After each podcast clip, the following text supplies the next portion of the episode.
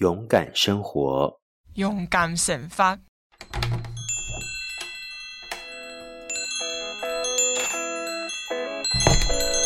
都给我磕一点。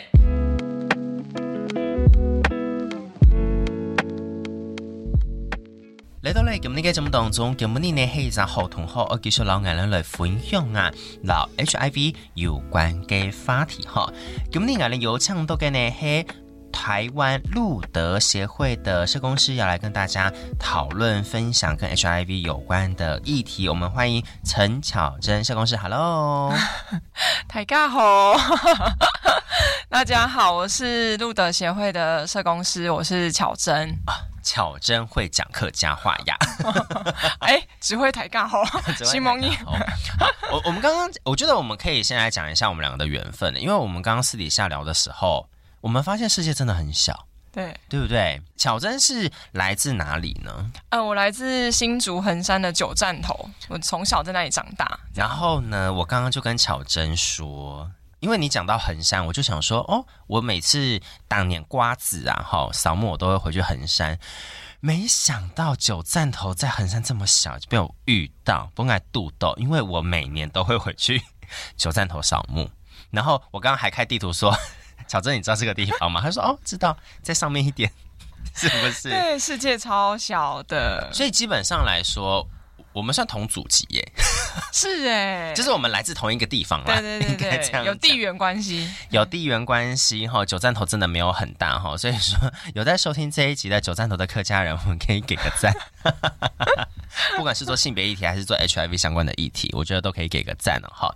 来自台湾路德协会的陈巧生社工师，我们是不是可以来跟听众来简单介绍一下台湾路德协会在做什么样子的事情呢？好，呃，路德协会成立大概今年第二十六年，那我们对，然后我们一直早期其实是天主教的修女修会成立的，那早期其实在做的是失亲的儿童的服务，嗯，那后来因为艾滋在台湾大爆发之后，我们一九九七年就是社团法人化了，那就成立一个呃独立的社团法人的组织，好，就是现现在大家知道的社团法人台湾路德协会。嗯，那我们就转型，因为那时候艾滋在台湾爆发之后，其实很多在监狱里面的受刑人没有人服务，嗯，没有人关心。大家那时候刚知道艾滋的时候非常恐惧，因为。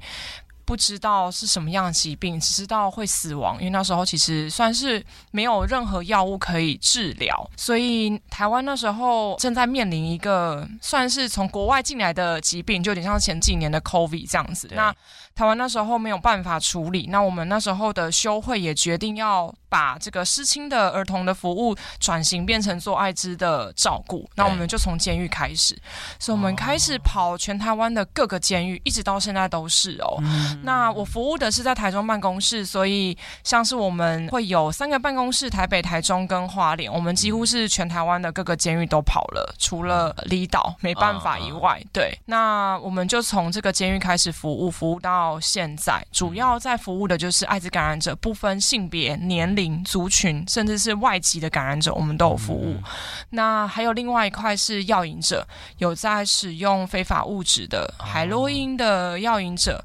那还有安非他命的物质使用者都是对，OK，嗯，所以其实台湾路德协会主要服务的对象，除了跟 HIV 有关之外，也会去协助呃药瘾，然后去让他们走上比较健康的路途，这样子的一个呃协会这样的意思。对，那呃其实路德到现在二十六年来有服务很多很多的人，然后帮助很多不同的事情。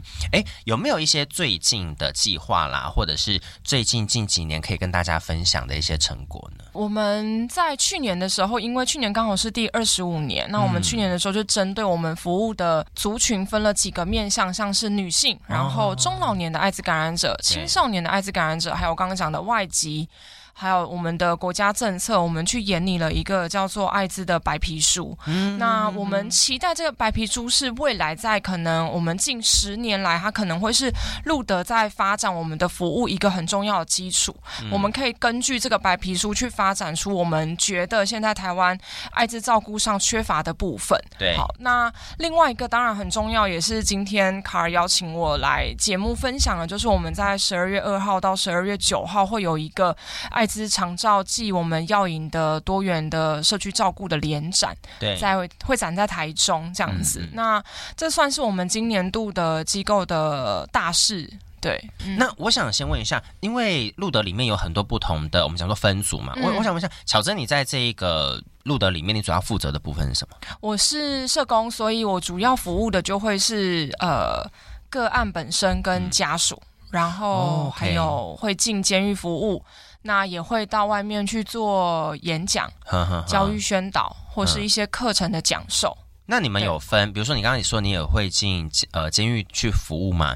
你们有分，比如说，好，我主要是负责呃同志族群的，或我主要是负责女性的，或我主要是、嗯、你们会这样子分类吗？应该说有一些项目，如果是女性的话，我们确实会有一个社工，他可能对女性的议题他比较擅长，就会是女性服务。嗯嗯嗯、但目前就我自己本身的话，没有特别聚焦在哪一个族群，就所有的我们机构服务对象。哦我我都会服务，这样都会刚好服务到就对了。对对对对。哎，那我想问一下，因为其实啊，在我自己主要接触到感染者相关的议题或感染者相关的一些访问内容，大部分都还是会跟男同志社群比较有关联性。嗯，我想问一下，你能不能跟听众分享一下，除了男同志感染者之外呀、啊？你你接触到的一些感染服务的对象，或者是一些个案，嗯，有没有一些是除此之外的感染者的故事，或者是一些情况？比如说，因为我觉得监狱这件事情，可能大家都不太会遇到、欸。哎，哦，对，确实在监狱里面的艾滋感染者或是受刑人来说，同学们大家可能比较少可以接触得到。那，嗯，露德不只是因为我觉得艾滋的污名，它跟同志一直都被挂钩在一起。我们这几年一直都在谈说。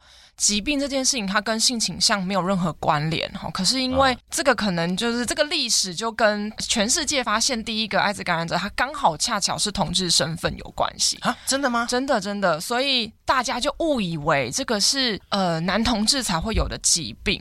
我我一直以为是有一个人他去了非洲，然后被猴子咬。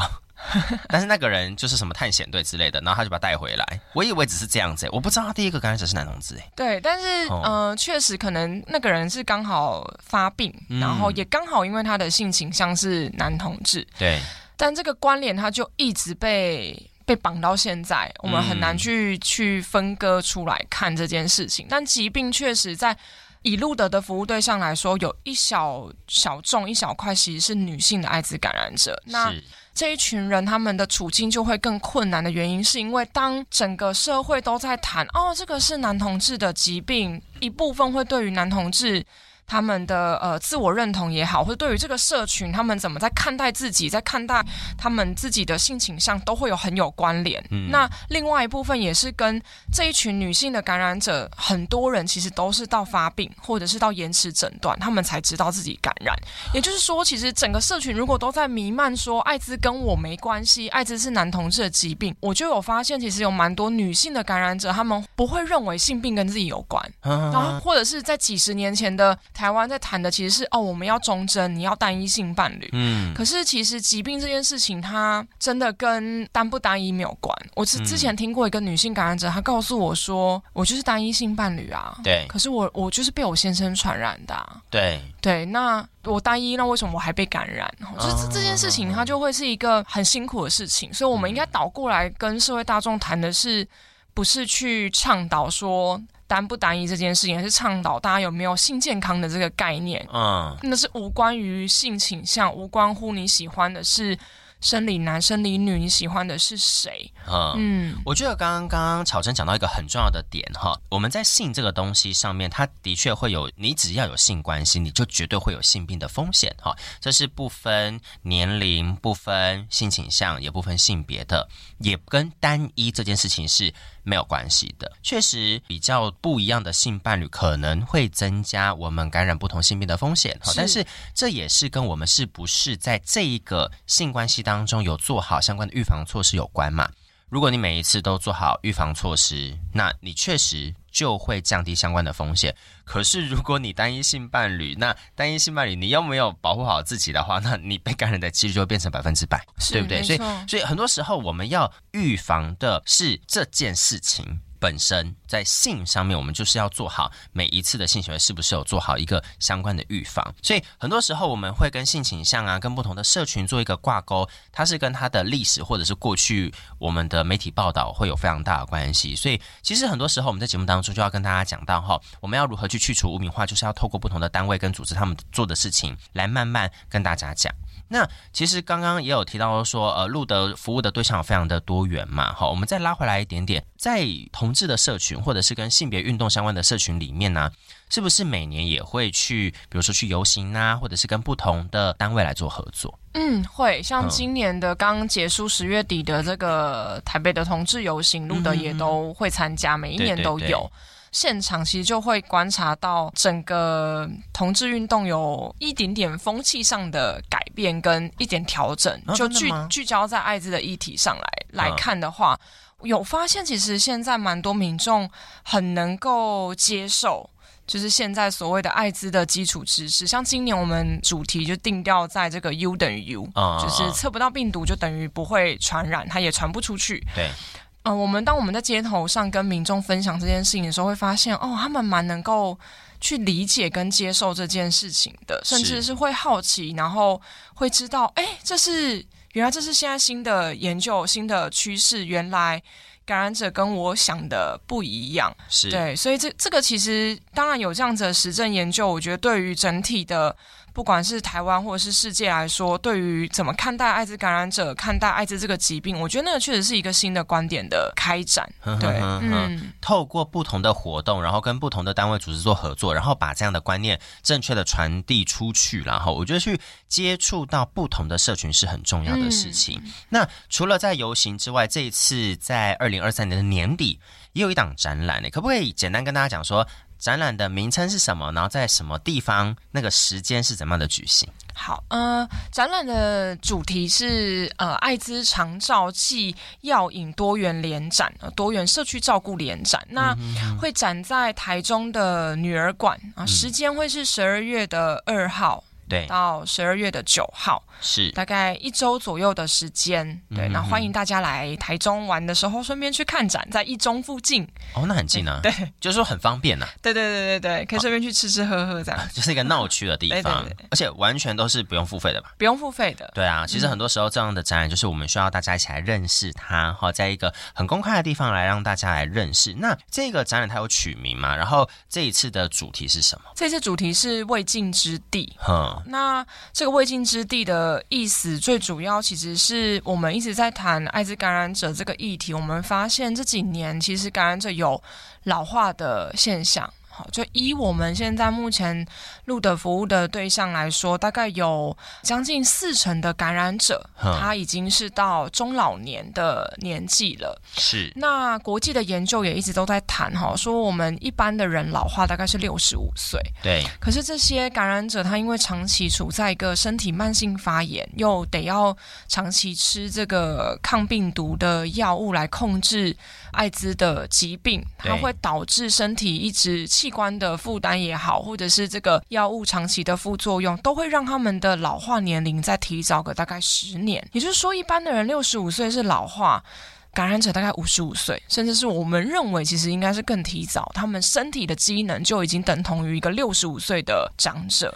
这么快？等一下，等一下，这么快就发生了？应该是说，我们在面对到艾滋，至少很大众的资讯都会是说，HIV 它是一个长期抗战，它是一个现在我们有药物可以控制，我们把它当成慢性疾病在控制它，所以很多人都可以活到五六十岁。可是，在现在二零二三年，或者是在二零二零年代之后的这个时间点上，已经是变成是说，的确。HIV 透过药物控制，它可以延长很久的寿命。可是，我们延长寿命的对象，它的老化或者是它的身体机能会提早面临问题。对，没错，没错。OK，所以这就是我们现在呃，我们说 HIV 的社群需要一起来面对的一个课题嘛？是是，呵呵没错没错。所以在这样子的一个课题环境当中，我们是。怎么发现的吗？还是说怎么样开始在这个 moment 我们要开始来面对它？嗯，我们其实早在大概七八年前，我们就应该是说，我们服务的这群人，嗯、就是一路的成立二十六年来，真的有一群感染者是我们成立开始，我们就陪他多久的人。我们看着这群人慢慢变老，嗯、那我们当然就从我们的实物经验里面发现，这群人的老化特别明显。不管是生理上的，或者是呃那个老年人会有的老年忧郁，在这些中老年的感染者身上也浮现的很快，嗯，所以他们可能才五十几岁，他们的体力啊，或者是在应对上，在整个生生理的功能上，都相对于一般的长者还要在退化的更往前。那我们为什么关注这个议题？是因为感染这件事情，它如果可以。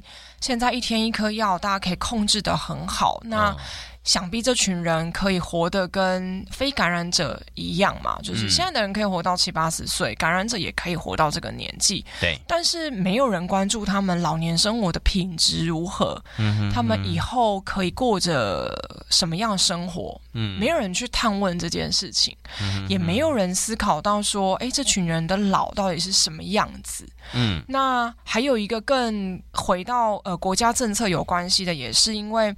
现在我们一直在谈长照，长照嘛，长照二点零啊。那当然，国家有这样的政策，它是好的。可是我们也发现这几年哦，开始有老化、有长照需要的感染者，他是进不到机构去的。哈，呃，他是为为什么？为什么会进不去？因为现在我们有一个传染病防治法，就我粗浅的了解跟研究知道说，就是现在有一个传染病防治法。那很多机构因为是住宿型的关系，所以你在申请进到机构，不是你有钱就可以哦，你需要做体检。是是对是。那如果体检然后发现哦，你有传染性疾病，机构会说哦，我们没办法收，因为你有传染性疾病不符合资格，或者是你可能传染给别人。对，没错。那有一些机构他们会知道哦，我不能这样拒绝，因为有一个感染者的保障条例有明文规定说哦，不能歧视，不能拒绝感染者就医、就学、就养、安养。嗯、所以有些机构知道，但他还是不愿意照顾，他们可能就会用满床啦，哦，我们没有空位啦，你要候补啊，三百、嗯、多号啊等等的理由去拒绝你。OK，就拒绝你的申请。那我们确实在我自己的经验里面，跟在路的整个服务的经验里面，就这几年就处理过好几个感染者，他失能了，他老化了，他独居，他很想进机构，嗯，他非常不希望自己在家里独老而死。对，嗯、呃，希望有一个团体生活可以彼此照顾。但是我们发现这些住宿型的机构。不愿意，这是最大最大。现在目前一一一直我们很想突破，但是还没有办法找到一个呃很明确的途径可以去依循的的方法。是，那我我想问一下，好，老化的这个东西在 HIV 感染者的社群当中，它提早了，连带影响到的是长照相关的问题。然后现在路德协作的这些人，呃，有需要这样子的一个需求，可是他没有办法去做到这样子一个事情。我想问一下，在这样子的情况底下，家庭或者是他们原生的这个 support 是有没有办法一起来解决的？还是说这也会跟性别有关系？哦，我觉得这个其实坦白说有诶，我我自己发现，当然感染者他一旦感染了之后，他很有可能，如果他有跟原生家庭出轨，出他感染的柜，嗯，我们会发现他们普遍的家庭支持是非常不好的，又没有基本的。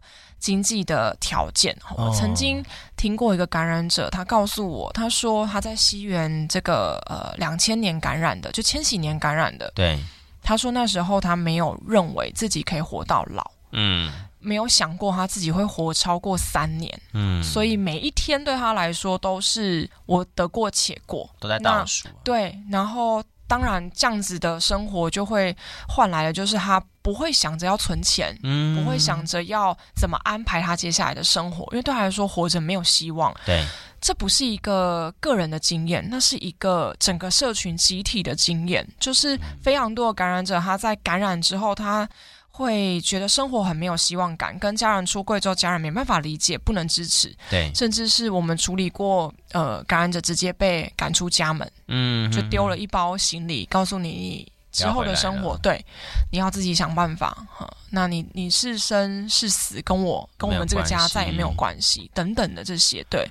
所以当他们今天开始慢慢老化，他需要进到机构，坦白说，没有原生家庭的支持就会更困难。嗯，对。那也有蛮多感染者，他是独居，就是自己一个人生活，嗯、然后就这样子慢慢变老。哈哈哈。那未来怎么办也不太清楚。嗯。所以好，这就会变成是说，为什么我要问这一题的点，就会变成是说，在路德服务这些我们说老化的 HIV 感染者，然后这件事情提早发生了。在过去的时空背景底下，确实很有可能他们是独自生活的感染者，在那个年代当中的性别的议题跟这个 HIV 绑定的那个情况之下，会有这样子的问题，导致现在这样子的一个状况。所以这一次的一个展览，我们就是把这个现况。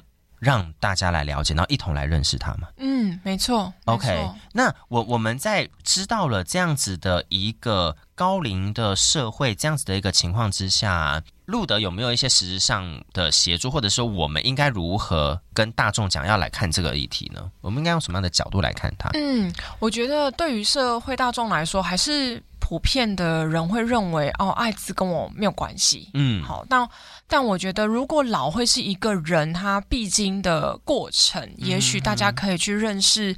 有一群跟自己生活处境不太相同，然后生活世界不太相同的人，他们正在面临的老，那个会是什么？对，也许呃，有听到这集的听众朋友，也可以去想想，那对于你们来说，那个老会是什么？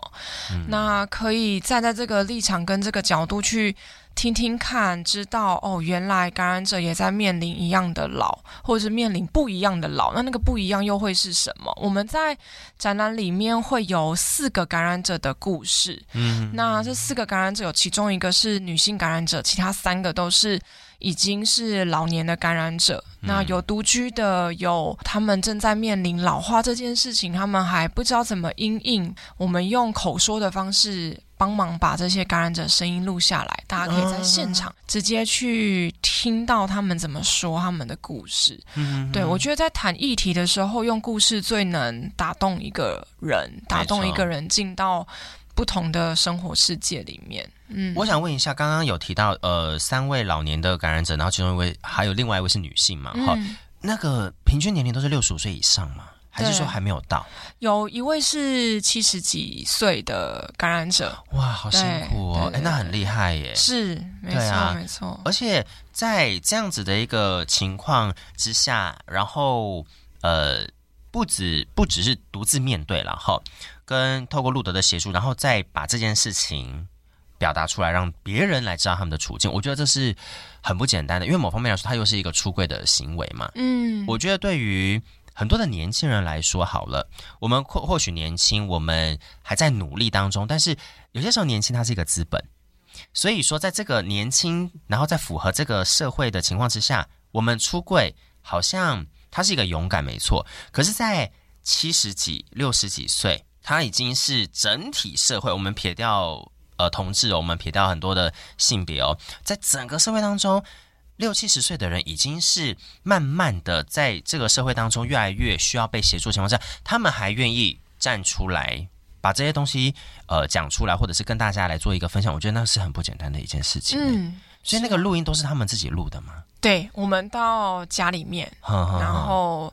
拍了一些他们平常生活的样子的照片，嗯，然后在访谈的过程中，经过他们同意把这个访谈的内容录下来，然后截录成片段，对，会在现场播给大家听这样子。所以未经之地这个展览在台中女儿馆做一个展现，它除了录音之外，它还有什么样子的展览呈现的方式？我们呃跟这个女儿馆借的空间总共会是一楼跟二楼，一楼就是呈现艾滋长照的议题。OK，我们会把现在目前的现况。这些感染者老化遇到的最大的挑战跟困难是什么？还有刚刚说的这四位感染者的故事呈现出来，这是一楼的展区。那二楼的部分的话，会是我们另外一块招入农场治疗性社区，他们在服务药引者的这个议题，嗯、他们怎么在复原的这条路上运用自己的力量，运用在招录学习的内容。我们把这个过程浓缩，然后在二楼会做一个他们学员们的作品的展出，然后还有呃，我们过去在招录农场建制的那个过程的一些整个历程历史，把它呃用文字、用图像的方式去展览出来。所以说，呃，在这样子的一个合作底下，它有长照，它还有跟药引相关的一个合作啊。我们用“未经之地”这个词把它串在一起嘛？嗯，对。我们为什么要用“未经之地”？是因为还没有到，还是说怎么样子？嗯，“未经之地”最一刚开始其实是期待，因为感染者肠道这件事情，它就还没有一个，算是还没有一个很明显的突破嘛。嗯、那这件事情它未尽，就代表它还没有完全结束。嗯、那这个还没有完全结束的事情，或是还没有看到一个起点，一个突破，对我们来说就是路德要做的使命。嗯、那那个未尽之地，也是这一片土地上生活的人们，包括艾滋感染者，都盼望可以有一个更平权的生活。所以，我们是站在这个立基点，期待它可以是路德的使命，同时。它也对我们来说会是一个我们期待可以持续突破的事情，所以，我们用未尽之地来让大家知道，嗯，现在在台湾这片土地上，同样跟我们生活的人们，除了艾滋感染者，也还有药瘾者，他们用他们自己的力量，在让自己的生活可以过得更好。嗯，我觉得很多时候，我们都会用有色的眼光或带有偏见的角度去看到，我们先讲药瘾的人。好，我们会看到就是说，好啊，你当初不管你是怎么样子被骗啊，被怎么样的，你去使用了这个东西，那你可能要自己去负这个责任。很多时候我们会带有非常多不好的眼光去看待他们，可是，在路德接触到的这些人，这些展览所呈现的是，我们自己想要更好，我们也透过这些协助了，我们想要站起来。那很多时候它就是一个互相的。我们自己要更好，我们需要别人的帮助，所以大家要来帮助我们，让我们变得更好。那我们就必须要把那个有色的眼光给拿掉，嗯，好，然后来去看到这一件事情，才能够让整体的社会越来越好。因为我发现，其实很多时候大家都并不会有意识到说，我们说药瘾者或者是 HIV 的感染者，他就在生活当中，但是大部分的人都不会知道为什么，因为不会有人去讲这件事情。我们去讲了，我们就会自动的被社群排挤。其实那个展览当中，还有讲到一个社会性死亡嘛，自动被摒除在这个主流社会或我们所日常生活的社会当中，所以我们当然不会讲这件事情嘛。但是透过这一些展览或这样子的一个展出，让大家来知道说，认识了这些事事情之后，说，诶，我们是不是可以透过这样子去主动接触，然后了解它他？我们可能不见得会真的接触到他们嘛，但是了解之后，我们就不要再带有有色有色眼光。我觉得这是重要指的一个事情。嗯、那这一次的展览有这么多的单位来做一个合作，然后有这么多不同的人来讲这件事情，怎么会选在台中呢？因为其实北中南很多地方都有不同服务的对象嘛，路德在台北跟花莲也都有相关的一个单位，怎么会选在台中来做这次的展览？呃，其实当初在选在台中有一个蛮重要的契机，是因为其实台北大家都知道台北的资源很多，然后展览很多，是是 是，对。但是在台中，其实我们在台中耕耘也很久了，然后一直想着推广这个议题，有没有可能可以刚好我们今今年合作的这个女儿馆，他们是在做青少女培力，跟性别有一些关系。嗯、那呃，我们后来就是想说，哎，如果有这样子的场地上的。算是不同单位的异业合作，网络之间的合作，可以促成这个展览在台中是一件挺好的事情，就是让资源可以有一些些不一样的可能。所以在台中，也许可能大家可以来台中的时候出来玩，然后顺便去看展。就我们就没有选择在台北，也是因为这样。是在台北有非常多的一个资源，相较之下很富足的一个情况之下，然后知识跟观念也比较。可以在很新的情况之下呢，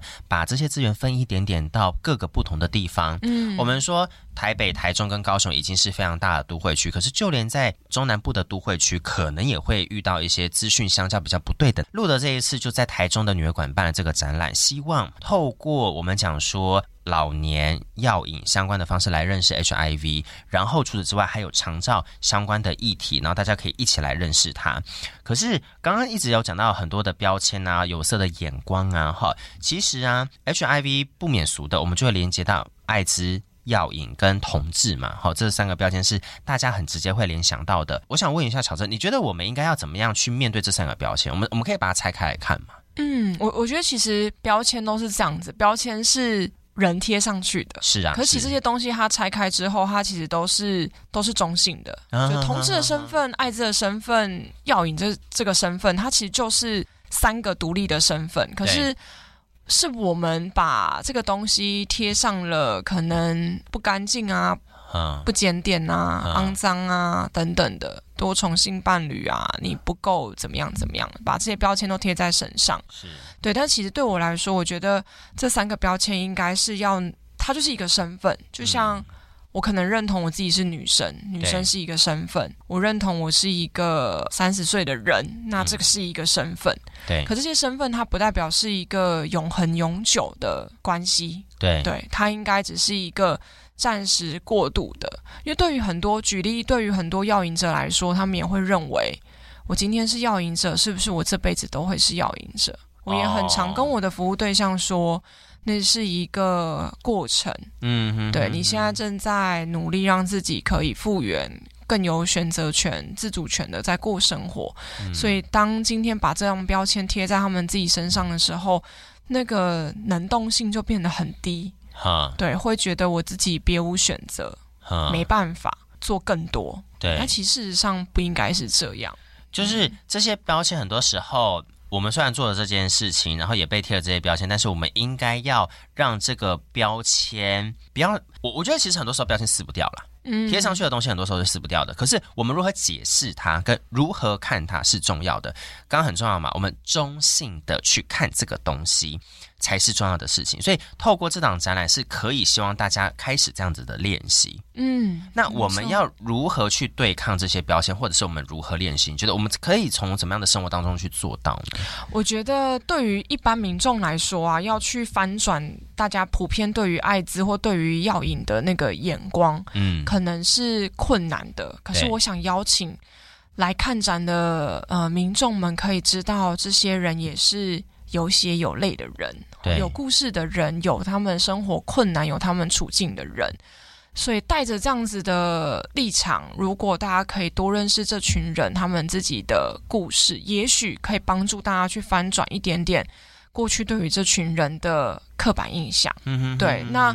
怎么去练习？我觉得可能，我觉得这个有有一点难度，但是我自己会让我身边的人知道，也许要想着是这群人，他们有些事情不一定是他们可以选择的。对，比如说感染这个身份就已经感染了。对，但我们怎么看待感染这之后的生活？怎么可以让自己更有主权、更有意识、更健康的可以面对以后的人生？那个才是重要的。可是很多人把那个都归因到更前面的，嗯，嗯，而没有看到他是一个独立的人，是一个特别的人，一个有故事的人，一个有能动性的人。嗯，其实我觉得我们讲 HIV 跟药瘾，我我先把同志拿掉哈，因为自己有这样的身份，HIV 跟呃药瘾这件事情，其实我觉得就跟同志一样。就是，你就把这些东西都先拿掉嘛，你你先盖住它，虽然有标签，你先盖住，然后看他认识他。那如果你在这个过程当中发现他有这样子的样貌，你再把手拿开，看到他这样的标签，你就会发现他还是他。这样子的练习就是重要的一个事情。嗯、如果我们可以用，我有很多的 gay 蜜啊，我有很多的女同志的朋友啊，来跟这些社群的人相处，那我们何不能，嗯，用这样子的态度去面对其他的人，嗯，好，这样子的一个方式，我觉得反倒是非常重要的。诶，那我想问一下，这样这样子的议题好像都非常的沉重啊，然后你们也去访了这些年纪比较大的感染者，或者是这些长辈。有没有一些在过程当中比较不一样的故事啊？就是在采访这一些或者接触这些服务对象的人的时候的一些不同的那个采集的故事，是可以跟大家讲的。我我分享一个我之前接触过的一个七十几岁的感染者，一个长辈，他独居，然后没有住在台中，他在嘉义这样子。那我们一阵子都会到嘉义去看他。嗯。那这个长辈这阵子一直都在说，到底有没有一个地方可以让我住到死？嗯，好，他一直都这么提。然后他的左右邻居，他都说他们应该都知道他的身份，可是身份是指感染者还是同是同志吗？都是，吗？对，对，对，OK。所以他就一直呃很担心会被别人异样的眼光看待。嗯，那这个长辈很特别的是。他有时候之前前几年体力还很好的时候，他会搭火车，从嘉义然后搭到台中，然后到我们办公室来跟我们聊聊天。然后我们很多时候会拿那个杂志给他，然后他就会特别看那个杂志，然后告诉我说：“哎，这个很可爱，这个男生很可爱，好可爱。”对，这个长辈他七十几岁，然后他很晚才认识他自己的性倾向，然后很晚才。出柜也算蛮晚才真的感染，oh, 可是他到现在他都还是会说，我会不会不能活到明天？Oh, 可是他就这样子活了二十几年哦，他从四十几岁感染到七十几岁，他活了二十几年，他到现在都还在问。对他来说，他觉得感染这个身份就是没有药医。他没有办法去知道这个疾病在他身上到底发生什么，是，可是他还是很认真的在过他每一天的生活。嗯哼哼哼哼。他最让我敬佩也最让我心疼的就是，我每次我们每次几个同事一起去看他的时候，他都会说：“哦，他觉得很孤单，很孤独。”然后他会一直说有没有一个地方可以让他去住，也是因为他不想一个人住在那个。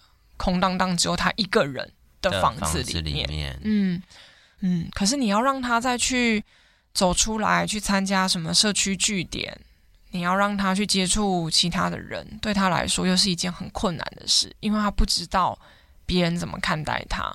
我我觉得这件事情其实会变成是说，不同年代的人会有不一样的，因为就算现在的社会风气，或者是现在我们可以安排友善的环境提供。可是有些时候，我在那个年代长大，我会无法去面对这件事情，或我该怎么开口？嗯，又又或者是，嗯，我还是会觉得我这样，虽然别人不见得知道，但是我会不知道要如何跟别人相处，因为我过去的环境跟我所受的教育，并没有告诉我这件事情其实可以怎么做。嗯，所以这就会变成是路德提供他们一个这样子的一个避风港的时候，他们就会很愿意。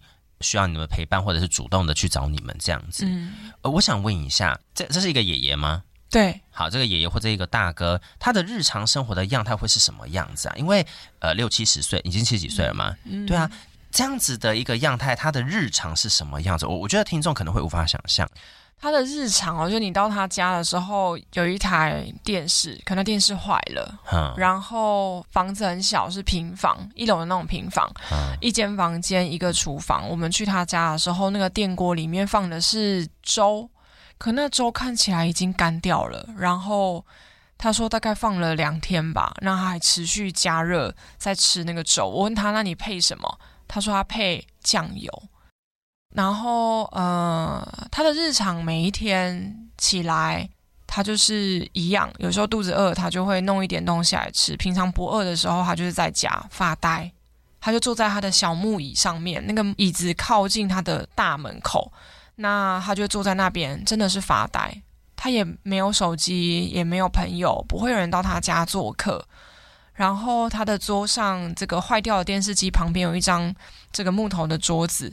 那上面就是放了很多的这个药袋，嗯，他需要看，因为他七十几岁了，他眼睛不好，他有这个白内障的问题，然后他要回诊眼科，有时候感冒，然后头痛，然后感染科，他有各种科要看，又有失眠的问题，然后更特别是这个爷爷，在他就刚刚卡尔讲的很好，就说那个在他们那个那个年代很流行那个电台卖药，哈。他到现在，他会有垃圾哦，是不是？对对对对对，嗯、他到现在都还很相信这个电台卖药的那些成药，嗯、他会买各种保健食品来吃。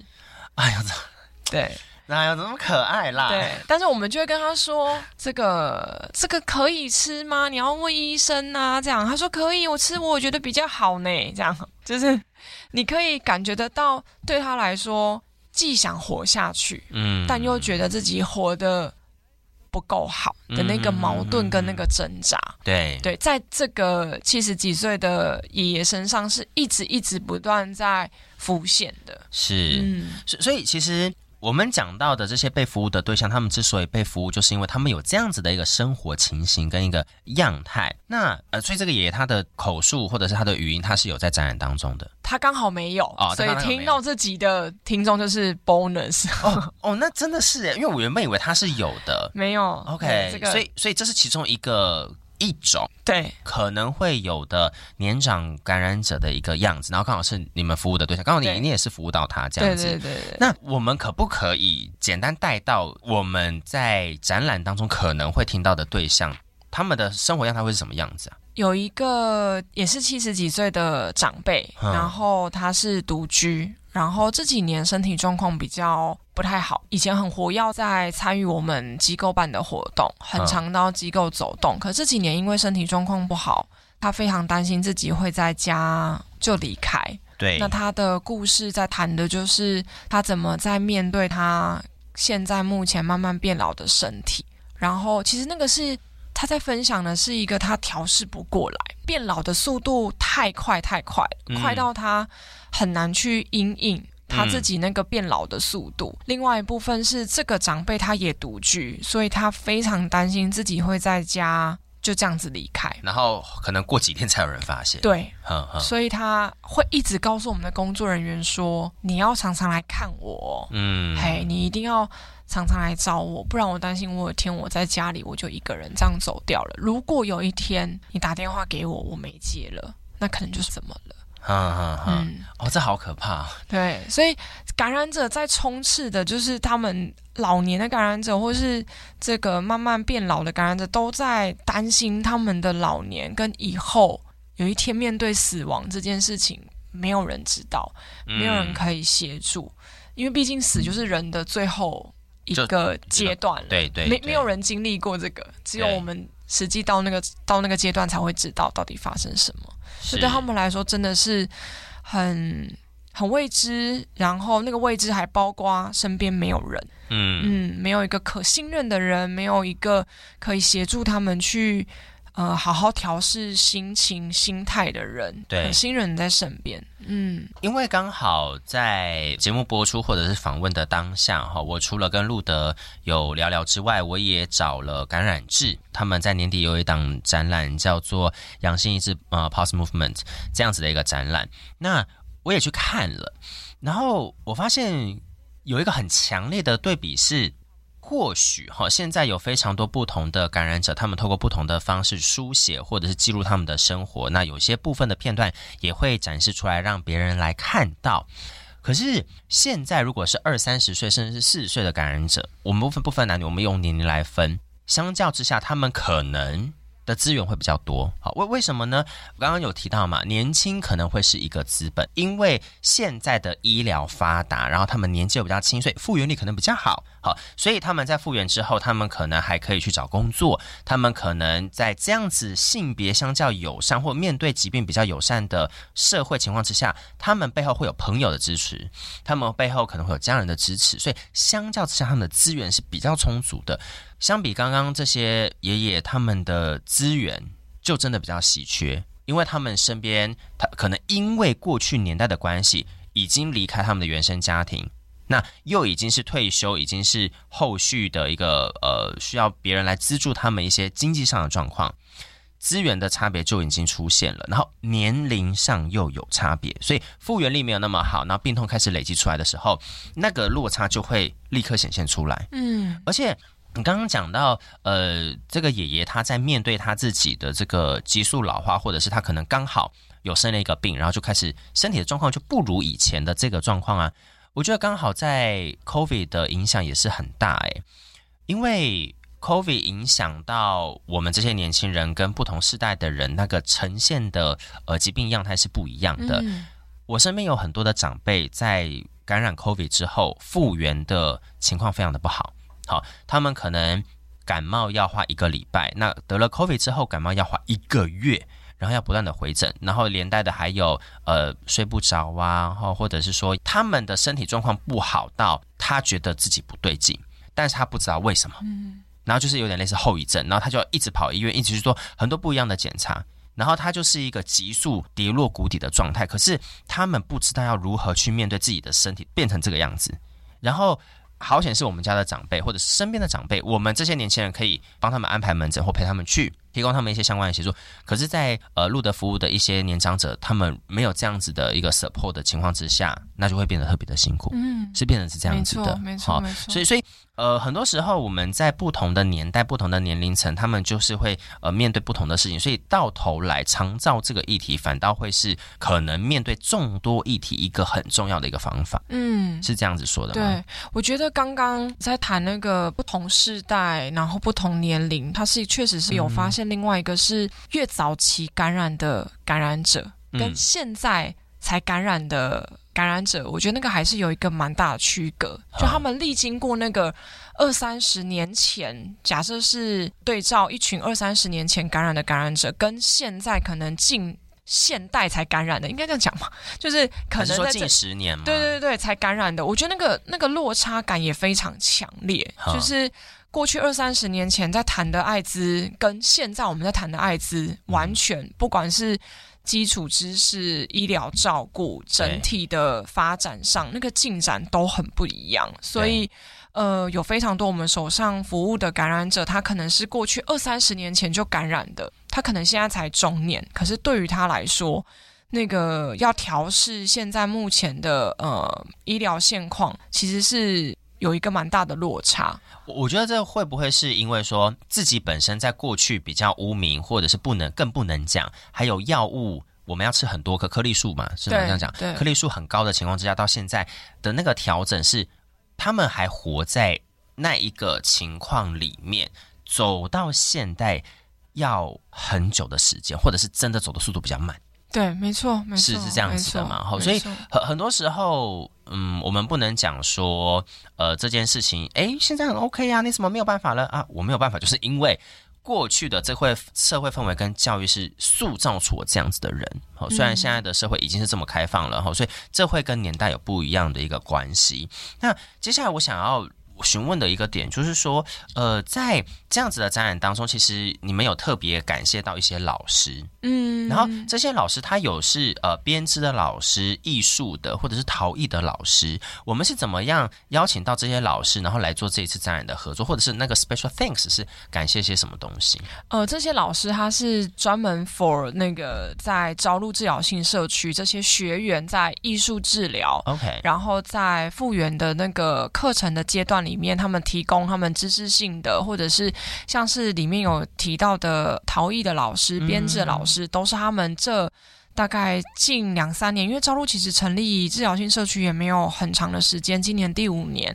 那这些老师坦白说，有很多都是我们，呃，算是上网搜寻 Google 而来，然后还有。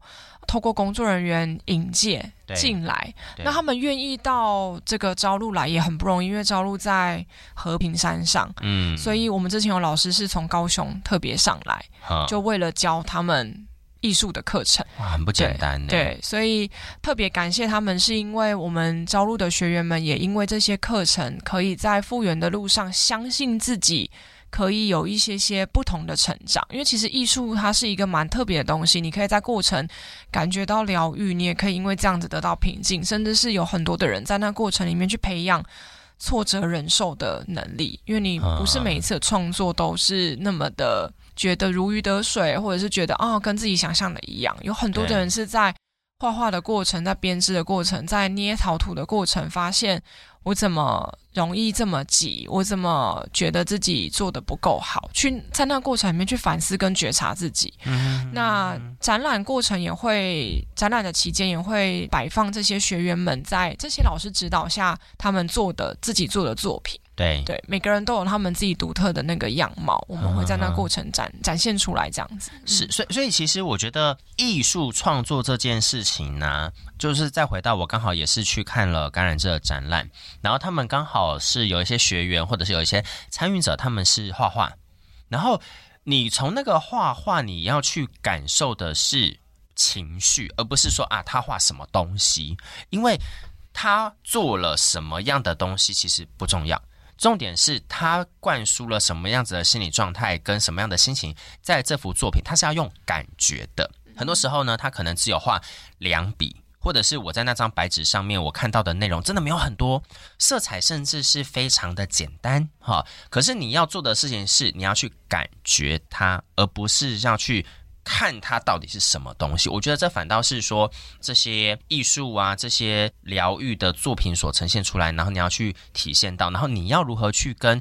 感染者跟这个展览做连接，我觉得才是重要的是一个事情。嗯，没错。所以说，在透过今天这一档的一个展览的分享，未尽之地啊，哈，我们最后再请巧珍来跟大家分享一下，就是说我们在什么时间点、什么地方，我们可以看到这一档展览呢？嗯，在今年的十二月二号到十二月九号，我们十二月二号那一天早上十点，好就开展了。那欢迎大家来，地点在台中的女儿馆，女儿就是女儿儿子的那个。女儿，好，对，女儿馆，那靠近一中的地方，然后费用是免费的，展览的期间大家都可以来。然后我们在呃十二月二号当天，然后还有礼拜二，就是十二月五号一直到九号。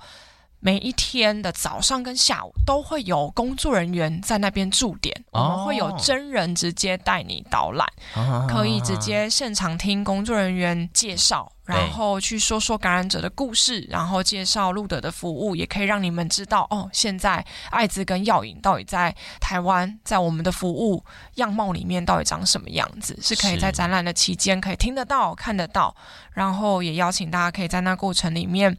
把自己过去对于药瘾、对于艾滋的理解先放在一边，来听听这些人的故事，嗯、来看看这些人的故事。我觉得故事是重要的，好，因为很多的数字，它就是一个我们讲事实的呈现，它没有温度。可是，在这些数字的背后，都是故事，我我觉得可以用很直接的方式来讲。我们讲到是说生育率的下降，那为什么大家不生？这后面有很多的故事嘛。好，每一个呃结了婚或者是不结婚的长久伴侣，他们为什么不生小孩？然后比如说 COVID，COVID 的死亡它是一个数字，可是每一个 COVID 的死亡它都是一个个案啊。这后面的故事是怎么样子的？那你如果可以理解这些东西。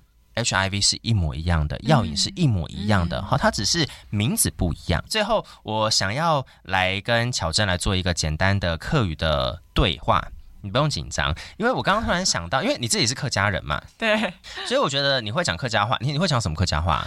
打招呼的会吗？哎，打招呼会，或者是吃饱吃饱了没？吃饱吗？吃饱吗？吃饱吗？这种的没关系，因为我想说。未尽之地，你们有一个 slogan 叫做“未尽之地，偏见之下也要勇敢活下去”嘛，嗯、对不对？我们就讲，我我想要请你带一句客家话回，就是“勇敢活下去，勇敢生活”好了，嗯，好不好？勇敢叫做勇敢，勇敢生活叫做散发，散发好，勇敢散发，勇敢散发。好，我们就希望说，HIV 的感染者或者是很多不同的人，他们都做对。勇敢生发，嗯，好，我们看到他们的故事，他们勇敢的生活，我们也要让自己可以勇敢的生活下去。我觉得这都非常的重要哈。感恩给莫尼懂感差，呃，巧珍在空中跟我们先分享这么多跟 HIV 有关的不同的样貌，然后我们又刚好又是一个祖籍同乡的一个概念，然后我觉得都是非常有趣的一个缘分。以梦 villa 有机会发，好，我们再邀请到巧珍或者是路德，可以在空中继续跟大家分享不一样的故事，不一样的一个内容。和你们再来聊了，拜拜。谢谢拜拜。